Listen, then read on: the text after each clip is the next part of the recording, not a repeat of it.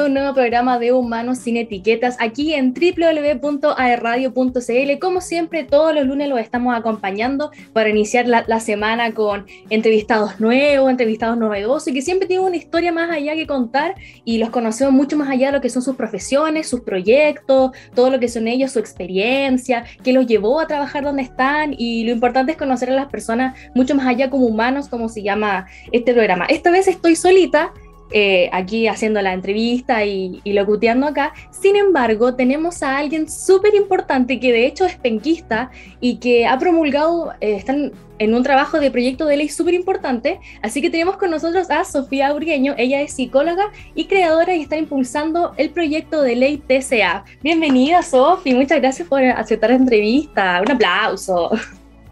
Muchas gracias. ¿Cómo estás? Bien, bien. ¿Y tú? Bien, bien, aquí contento de recibirte, de tenerte acá en este programa. Eh, me, me, gustaría que cuentes un poquito para la gente que, que no sabe lo que se trata este, este, proyecto de ley, que cuentes de lo que, de lo que trata. Sí, eh, bueno, efectivamente, eh, junto con otra chica de Quillota, estoy impulsando, somos las dos autoras y creadoras del proyecto de ley TCA eh, de los trastornos de la conducta alimentaria.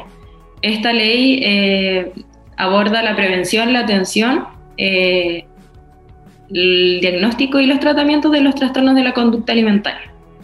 Eh, hemos estado en conversaciones, estamos patrocinadas por eh, una diputada con su asesora legal y hemos estado en conversaciones con la ministra de Salud, ya tuvimos reunión y próximamente se vienen otras reuniones con el ministro de Educación, con la ministra de la Mujer, así que eso.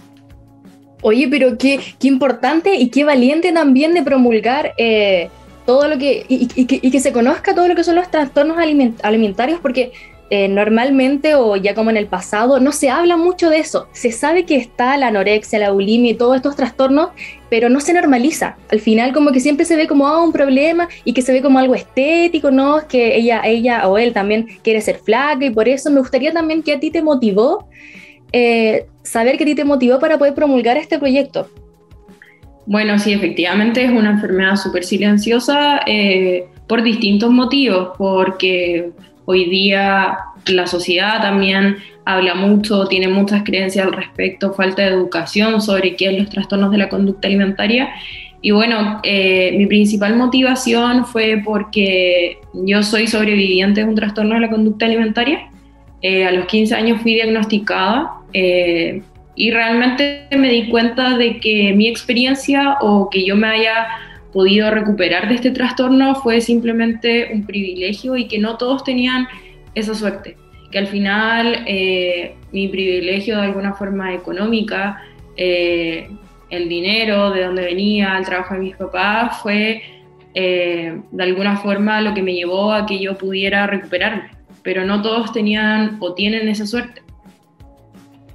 Claro, totalmente, porque igual, eh, como dices tú, acercarse a, algún centro que te ayude para poder superar este, este trastorno, como dices tú, no es algo que, no to que todos puedan pagar, porque costará cierta cantidad de plata y al final como que la gente se va quedando y es algo eh, que puede llegar a, la mortalidad al final y, y, pasa normalmente. Me gustaría también que contaras eh, de qué trata esta ley básicamente, qué es lo que cubre, qué es lo que busca también para que la gente pueda conocer y ayudar también a promulgar que se sepa todo este proyecto. Sí, bueno, eh, efectivamente son enfermedades mortales. y bueno, la ley aborda eh, primero por qué, que algo que no mencioné, por qué eh, es importante hablar, por ejemplo, con la ministra de, de, la Mujer, porque es una ley que tiene una perspectiva de género. Es importante eh, de alguna forma hablar y visibilizar de que los trastornos de la conducta alimentaria no solo los, los sufren mujeres, sino que también los sufren hombres eh, y que también eh, existe, por ejemplo, en la comunidad trans eh, y que también sufren de trastornos de la conducta alimentaria. Por otro lado, ¿por qué el, ministro, el ministro de Educación?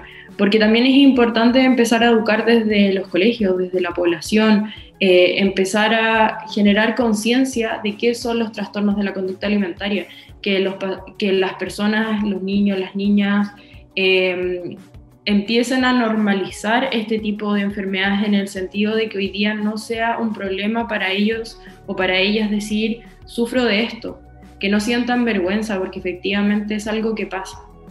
Eh, por otro lado, es una ley que busca que sea de alguna forma eh, eh, abordado a través del GES,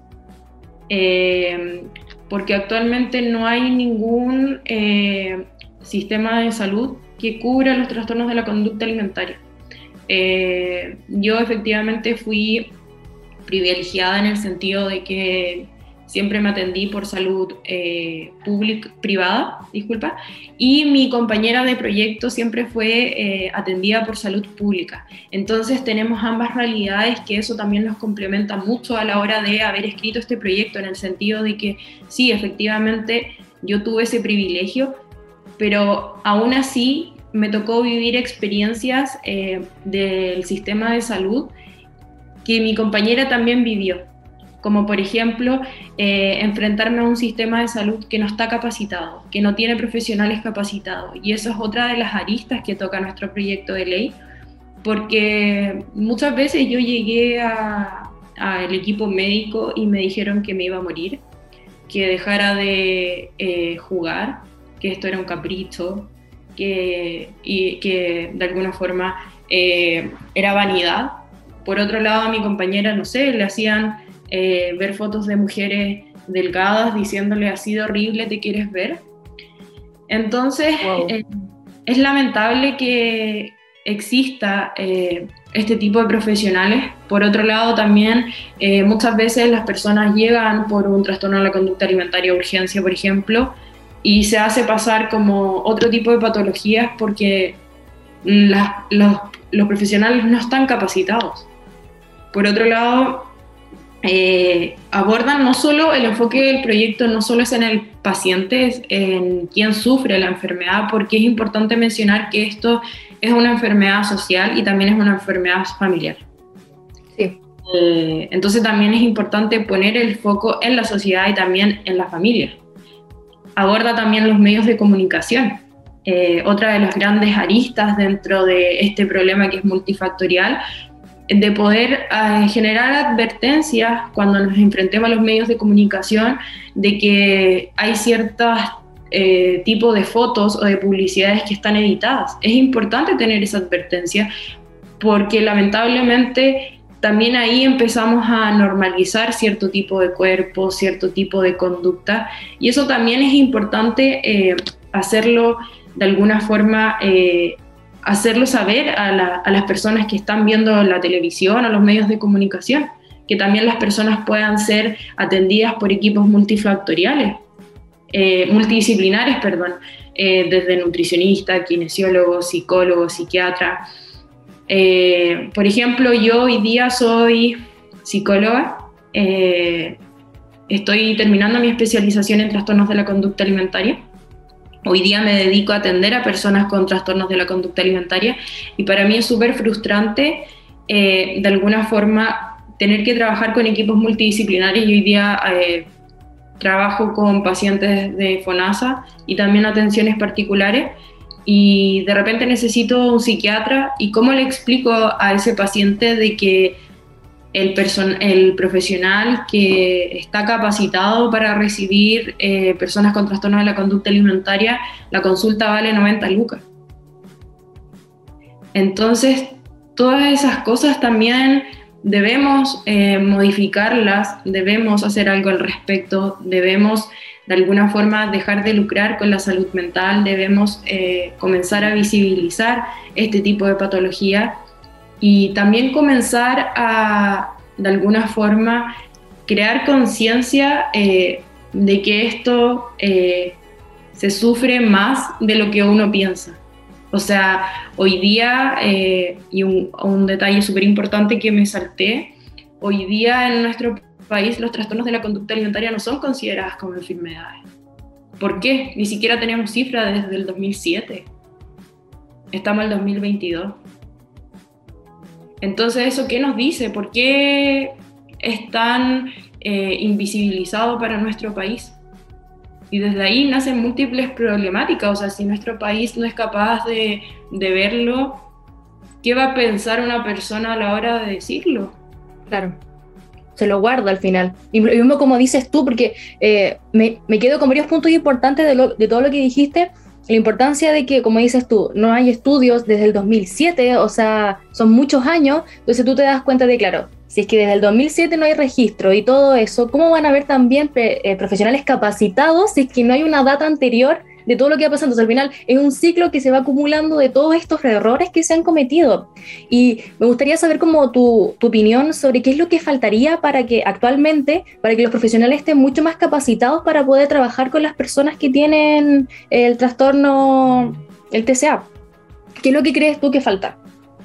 O sea, por ejemplo, eh, por un lado, sí, efectivamente hay, hay profesionales que realizan, no sé, magíster, qué sé yo, pero yo también hablo eh, no solo de eh, personas que se especializan en este tipo de problemáticas, sino que hoy día, por ejemplo, una persona puede ir a, urgencia y que un profesional sea capaz de decir, esta, esta niña o este niño se desmayó porque no, se está alimentando durante todo el día. O sea, yo también he, tenido que recibir experiencias porque también a través de mis redes sociales genero contenido para crear conciencia, donde también eh, me llegan eh, historias de personas que, no sé, eh, llegan por desmayos a, urgencia y las personas de alguna forma o los profesionales que las reciben o los reciben lo hacen pasar por una enfermedad crónica, por ejemplo, porque simplemente no conocen lo que es un trastorno de la conducta alimentaria o también no quieren verlo porque creen que no existe o que no es una patología.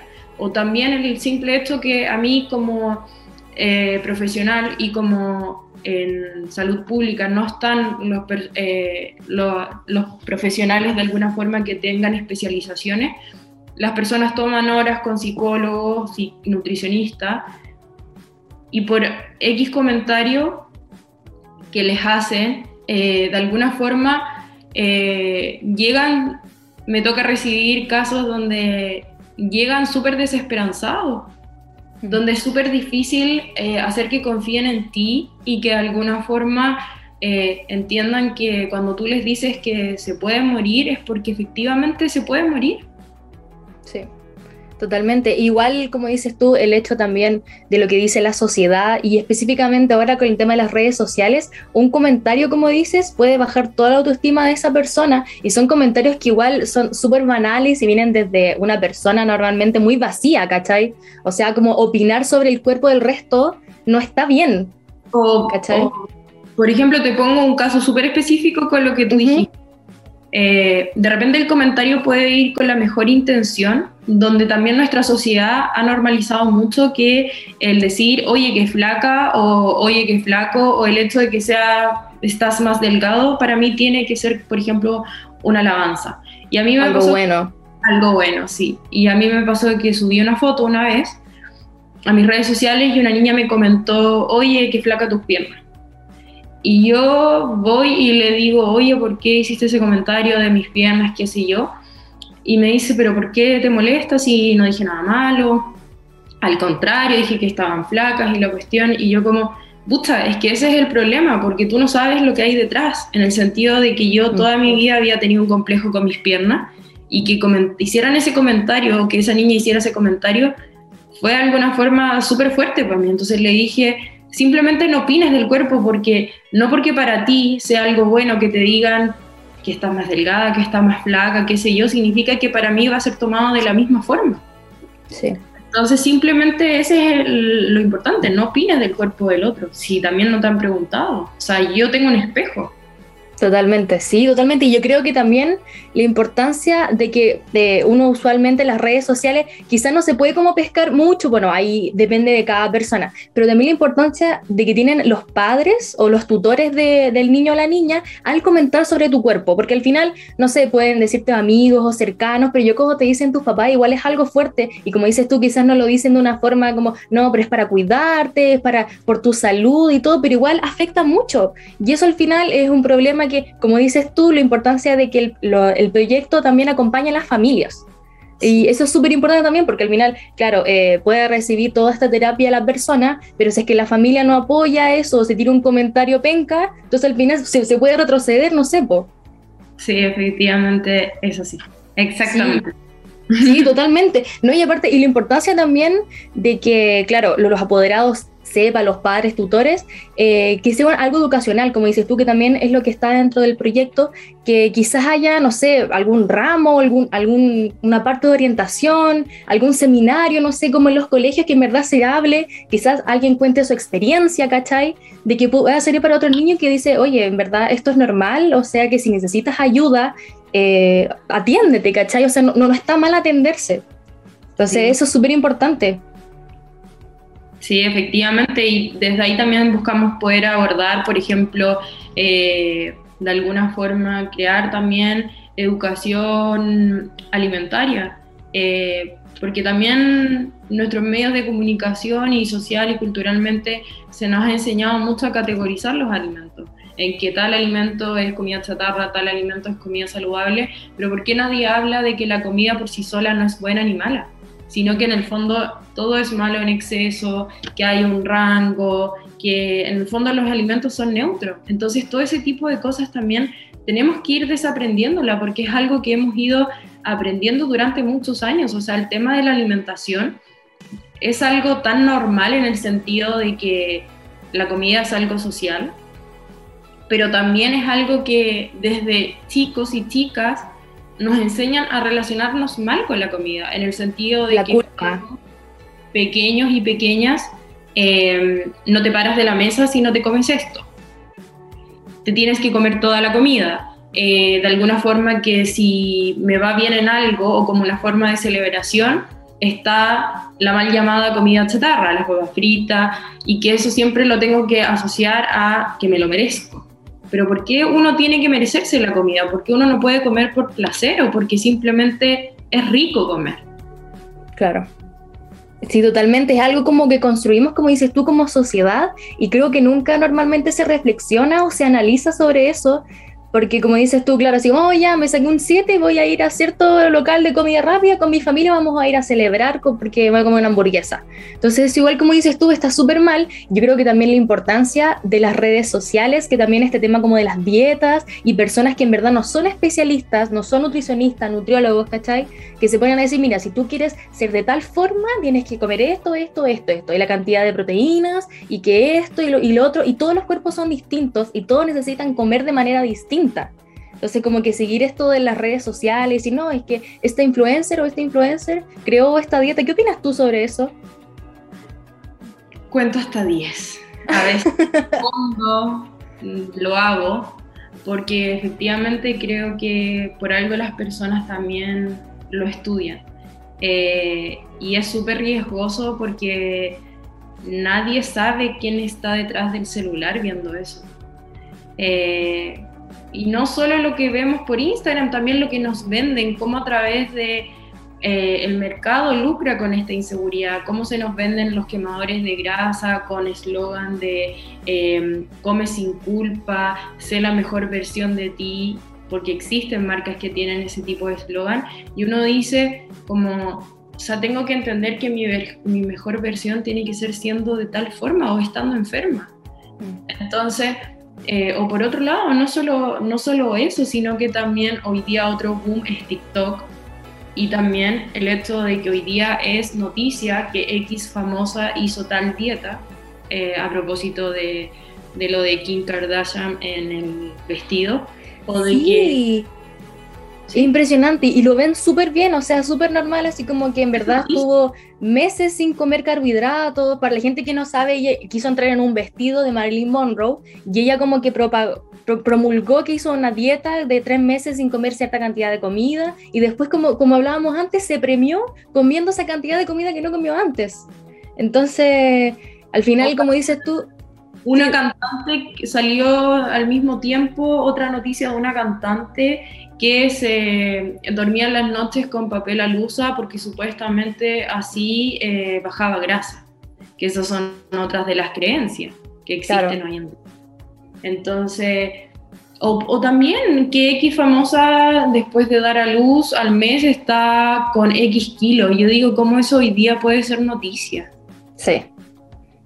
Sí, totalmente. En verdad, la violencia yo creo que igual es un tipo de violencia que llega de alguna forma y hay varios eh, cuentas como de Instagram de feministas que también se dedican a promulgar así como cierta marca, cierto medio de comunicación. Esto es violencia de género básicamente, o sea, que te vendan un cuerpo y que, como dices tú, que no avisen así como esto es un cuerpo falso, no crean que esto como que ustedes pueden llegar a ser así o todo lo que hemos hablado en este bloque, eh, informar y decir fake body, que creo que en TikTok igual ahora hay un hashtag que cuando aparecen eh, cuerpos que las niñas como que quieren llegar a ser los chicos también, aparece un hashtag que se llama fake body. Pero es una cuestión que al principio funcionaba, pero ahora ya no, porque cualquier persona como para tener alcance de más gente pone ese hashtag. Entonces al final todo se, distorsiona mucho más. Bueno, y también existen, y que es súper es como una comunidad al final, porque al principio efectivamente se usaba mucho Instagram, después Instagram empezó a censurar y se empezaron a crear grupos de WhatsApp eh, pro Ana y pro Mía, Ana, anorexia, Mía, bulimia, donde las personas se daban tips de cómo empezar a bajar de peso, engañar a los papás, y esos, esos grupos de WhatsApp siguen existiendo. Yo en mis redes sociales tengo una publicación donde yo me infiltré en uno de estos grupos para de alguna forma ver qué tipo de cosas y, hacen retos eh, diarios. Entonces es súper difícil poder controlar ese tipo de cosas porque al final efectivamente es un mundo. Sí, totalmente. Y, al final eh, los mismos padres también yo creo que deben tener ojo eh, con respecto a todo esto de, de dónde se meten sus hijos, sus hijas eh, en las redes sociales, como dices tú, me gustaría que después en el siguiente blog que contara un poco la experiencia de meterte a este grupo y quizás saber el rango etario como de las personas que estaban ahí, porque eso igual es importante, uno piensa que igual quizás algo de adolescente o más niños, pero yo creo que es de toda edad, entonces me gustaría que habláramos sobre eso también ya en el siguiente bloque, porque ahora como estamos en una radio aquí, vamos a ir a una pausa musical, así que ya volvemos, no se vayan.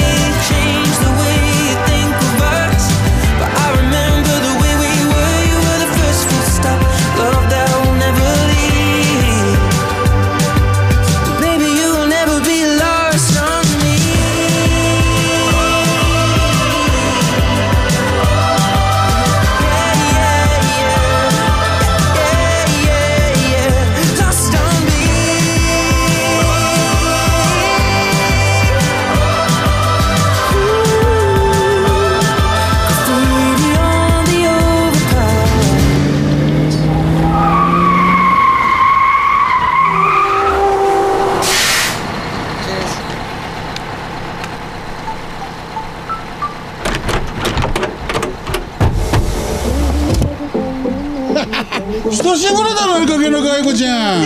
い、どこに行くどこでもいいよ。一緒に行っていい？いよ、いよ。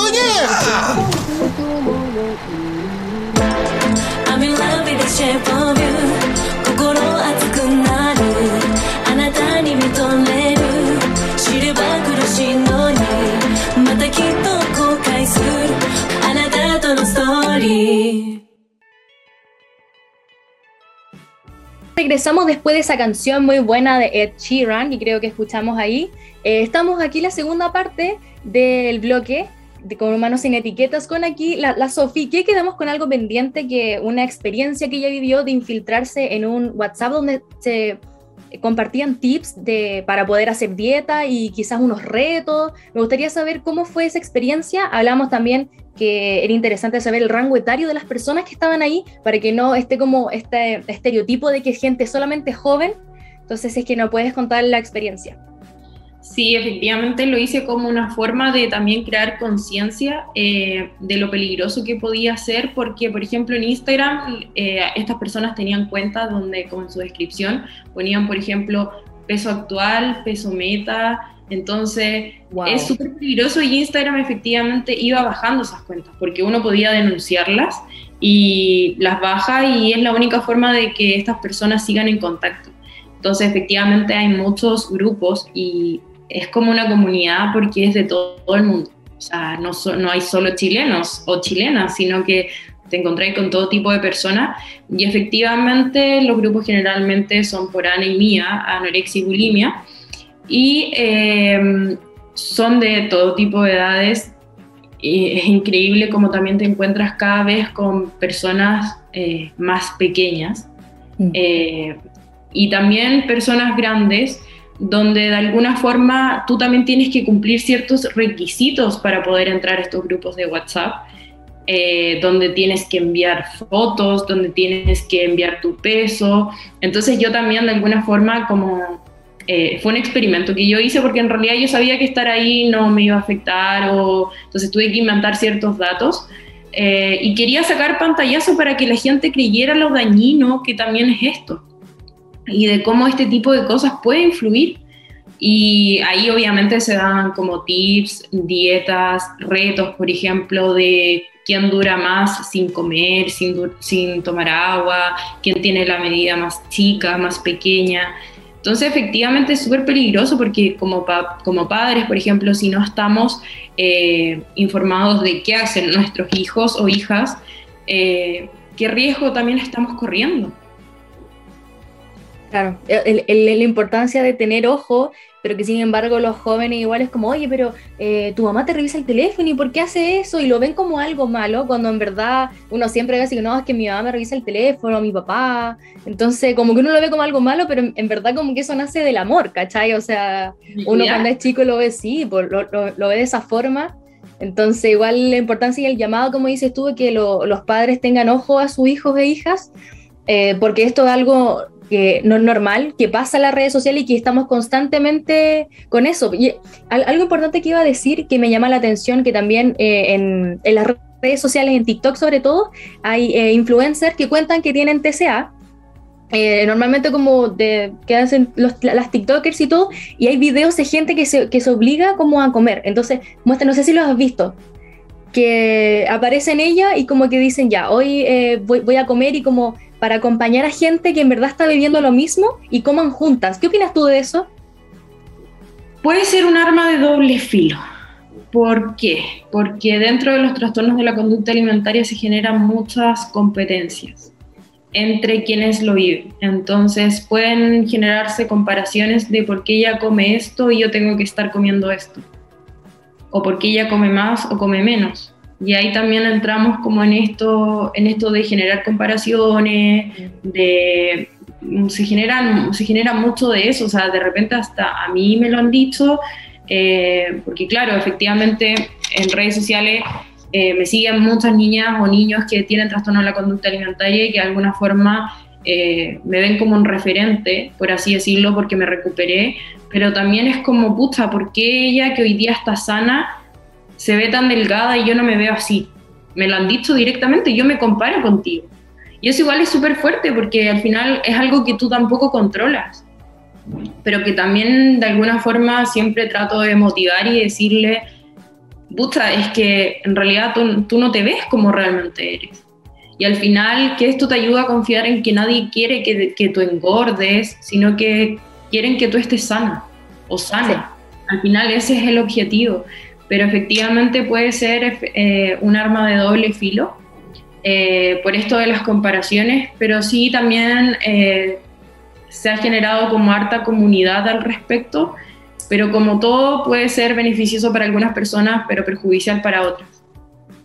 Claro, y esto, este tema, como dices tú, hay varias gente que te sigue, no te ha llegado como al- algún odio, así como una persona, como tú estás promulgando estas cosas, porque siempre nos falta la gente que le faltó a un, hay un problema ahí, básicamente, y que siempre va a haber alguien que te va a criticar, aunque tú estés haciendo lo mejor de ti para ayudar a gente, y en verdad yo creo que lo estás ayudando y por eso te felicito y te agradezco también todo lo que estás haciendo, pero ta- también es importante visibilizar que no todo es color de rosa, ¿cachai? Entonces, si es que puedes contar tu experiencia, solamente si es que puedes. Sí, obvio. Eh, eh, me ha llegado, me, me ha llegado poco, pero sí, eh, yo soy súper crítica también con los profesionales de, de TSA, porque también yo viví malas experiencias y porque hoy día también soy profesional y creo que también tenemos que ser críticos y críticas con, con nuestra realidad también. Eh, y también el hecho de haber vivido, o sea, yo muchas veces eh, me dedico a responder siempre los mensajes, de repente me llegan testimonios, me piden consejos, pero también hay gente que te lo pide eh, obligándote a hacerlo. Y ahí es cuando de alguna forma también molesta porque efectivamente yo puedo hacerlo, pero no es mi obligación. Eh, yo puedo dar datos, pero no es mi obligación. Entonces sí, eh, es fuerte de alguna forma eh, de repente ver noticias donde me han entrevistado y que te tiren odio, pero también ahí al principio yo contestaba, eh, pero después eh, ya al final digo el problema es de ellos y ellas y ya está. Eh, siempre van a hablar, siempre van a criticar. He hecho campañas, por ejemplo, donde el detalle más pequeño te lo critican y al final yo digo, pucha, entonces hazlo tú. Como si realmente Claro. te mi publicación, hazlo tú. Porque yo antes de ser profesional, porque recién estoy desde marzo trabajando como psicóloga, hablaba desde mi experiencia. Entonces me decían como, pero ¿por qué siempre visibilizan la, la anorexia? Porque es lo que, el trastorno que yo viví, yo no te puedo hablar de la bulimia porque no fue lo que yo viví. Mm. Y en ese momento yo no estaba haciendo ningún tipo de especialización, entonces yo no, no podía hacerlo. Y esa fue mi decisión. Entonces, si tú quieres visibilizar la bulimia, habla tú de ella. O también, por ejemplo, eh, otra, otra situación que viví, eh, donde también me, me ha tocado que me, me- me evalúan mucho. O, por ejemplo, no sé, en redes sociales subo una foto y es como, oye, está ahí, está ahí más flaca. ¿Estás en una recaída? ¡Wow! Y te lo comentan así, ah, Sí. muy libre. Sí, y eso también ha sido fuerte donde yo también he tenido que poner mis límites o de repente publicar una frase quizá más triste. Oye, ¿estáis bien? ¿O estáis en una recaída? ¿Estás más, más triste? Y es como, pucha, no porque publique, entonces esa constante evaluación también es heavy. Y en un momento yo colapsé y, y puse mis límites y en eso efectivamente una niña eh, me, me pasó que me comentó una foto y me dijo, oye, estabas en una recaída ahí, porque quiero saber si tu tratamiento fue efectivo o no. Y yo le digo como, si mi tratamiento fue efectivo o no, ¿qué tiene que ver si yo estaba o no estaba en una recaída? No tiene nada que ver. Y en el fondo le, le yo leí eso y me puse a llorar. Me acuerdo que estaba en un carrete y leí ese comentario y me puse a llorar. Sí, po. Porque efectivamente yo estaba en un mal momento, pero daba lo mismo porque no significaba que si yo estaba más flaca estuviera en una recaída, no. Entonces Mm. como que la gente anda buscando así como... Pero y aparte, y aparte tampoco tienes que por qué darle explicaciones a una persona que en verdad como que no la conoces personalmente, no has compartido con esta persona, entonces como es raro. Y eso es el alma de doble filo, como decía Madre, también de las redes sociales. Que toda la gente que cree que porque tú eh, Ah, eh, eres... pu- Puede opinar, ¿cachai? Que Porque eh, creen que, que dicen, no, este- ella está triste, eh, la, quizá no lo hacen con mala intención, así como, no, estás triste, no sé, cualquier cosa, pero igual duele porque es como, ¿por qué se toman esas atribuciones, cachai? Y, y totalmente te entiendo. De hecho, bueno, ahí yo al principio no le respondí a la niña, después ella me empezó a insistir todos los días, ya cuando ya estaba más tranquila le dije, pucha, generé este espacio de educación y decirle como, oye, no hagas estos comentarios. Después de eso, eh, ella lo entendió, pero no lo entendió, porque a los meses, yo perdí una amiga por un trastorno de la conducta alimentaria en noviembre del año pasado, y yo efectivamente creé conciencia de esto, hablé de la muerte de mi amiga en mis redes sociales porque era importante visibilizarlo, porque era importante decir que ella no había podido acceder a un buen tratamiento y por eso ella había perdido la vida. Y ahí es donde esta persona vuelve a mí diciéndome que yo no era la protagonista de lo que le había pasado a mi amiga, que yo me tenía que hacer cargo, que yo me tenía que hacer cargo eh, de que por ser un personaje público y por haber estudiado psicología, eh, yo tenía que atender y hablar de buena forma y siempre responderle los consejos a las personas. Y que, claro, como si fuese mi obligación. Entonces, bueno, finalmente yo ahí menos mal que eh, entiendo que el problema no es mío, y, pero sí son, soy súper sensible y lloro, y, pero también me desquito en redes sociales y visibilizo estas cosas. Porque, por ejemplo, te piden un dato y, oye, me das un especialista en Santiago, y yo les digo, pucha, no, no tengo datos. Pero ¿cómo no vas a tener el dato si tú tuviste esto? Pero soy de Conce y te tratan mal por eso. Son mínimos los casos, son mínimos, pero existen. Son chocantes igual. Porque Sí. un mínimo comentario que te llegue y que de un punto así como súper, eh, quizá sin querer, pero igual es violento, te, Sí. te embarra todo el día, ¿cachai? Porque al Sí. final lo estás haciendo todo de muy buena fe para ayudar a la gente y que te lleguen esas cosas como que es tu obligación responderme, es tu obligación saber especialistas en Santiago, como, ¿por qué? No, está Google, ah, busque por favor. No soy Agenda 007.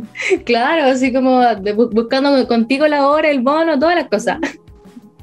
No, pero ya la, la gente yo creo que de a poco, eh, quizás como, como tú diciendo, marcando tus límites, ya visibilizando que esas cosas no están bien, eh, ya se van a ir dando cuenta de que en verdad hay cosas que son y no son. Sí, totalmente. Ahora ya, eh, yo tenía que hacer muchas otras preguntas en el cuestionario de etiquetas, pero te juro que la conversación ha estado tan buena que se me ha pasado todo y de hecho ya terminó ya este segundo bloque, así que vamos a ir a otra pausa musical y ya volvemos con la Sofi.